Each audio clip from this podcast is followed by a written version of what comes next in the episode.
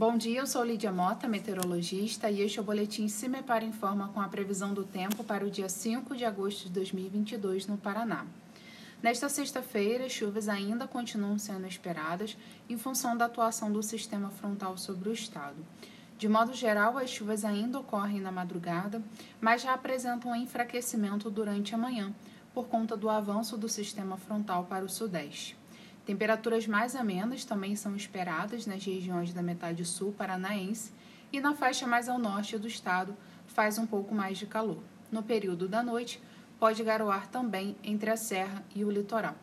A temperatura mínima está prevista para Palmas, com 8 graus, e a máxima deve ocorrer em Santo Antônio da Platina, com 29 graus.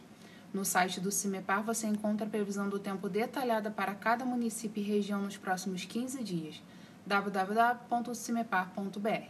Cimepar Tecnologia e Informações Ambientais.